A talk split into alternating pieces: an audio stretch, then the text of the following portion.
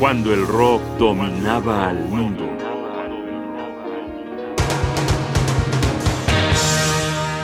Al norte de Canterbury,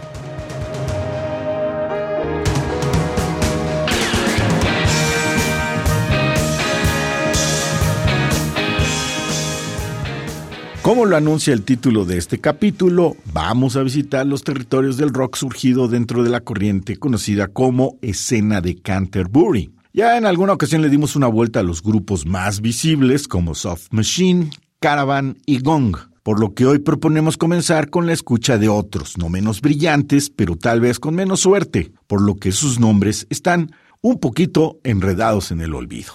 Comenzaremos desenredando a Hatfield and the North un grupo formado en 1972 con músicos ex de algunos de los grupos mencionados líneas arriba. Richard Sinclair, ex de Caravan, bajo y voz principal. Phil Miller, guitarrista, estuvo con Robert Wyatt, fundador de Soft Machine, en Matching Mall. El baterista Pip Pyle alguna vez tocó con Gong. Y finalmente el tecladista Dave Stewart había pasado por Egg.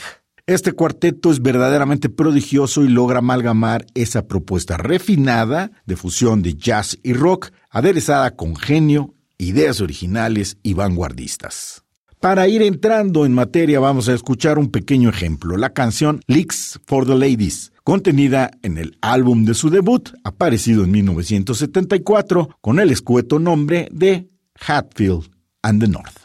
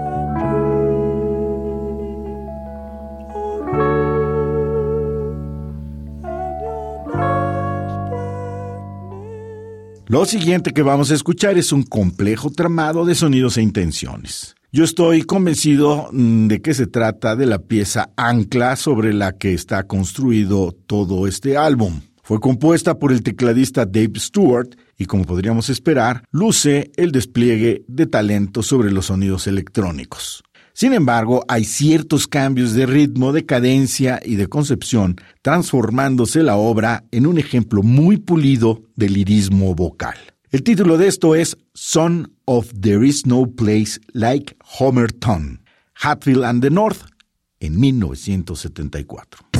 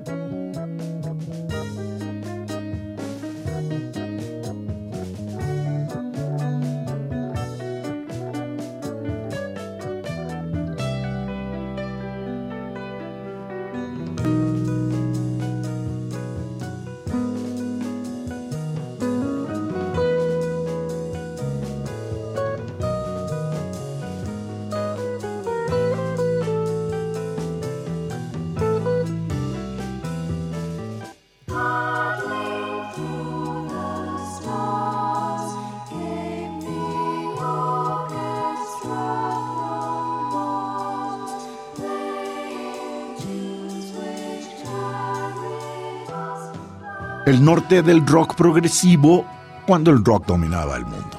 Un programa de radio UNAM. Producción y realización Rodrigo Aguilar. John y conducción Jaime Casillas Ugarte.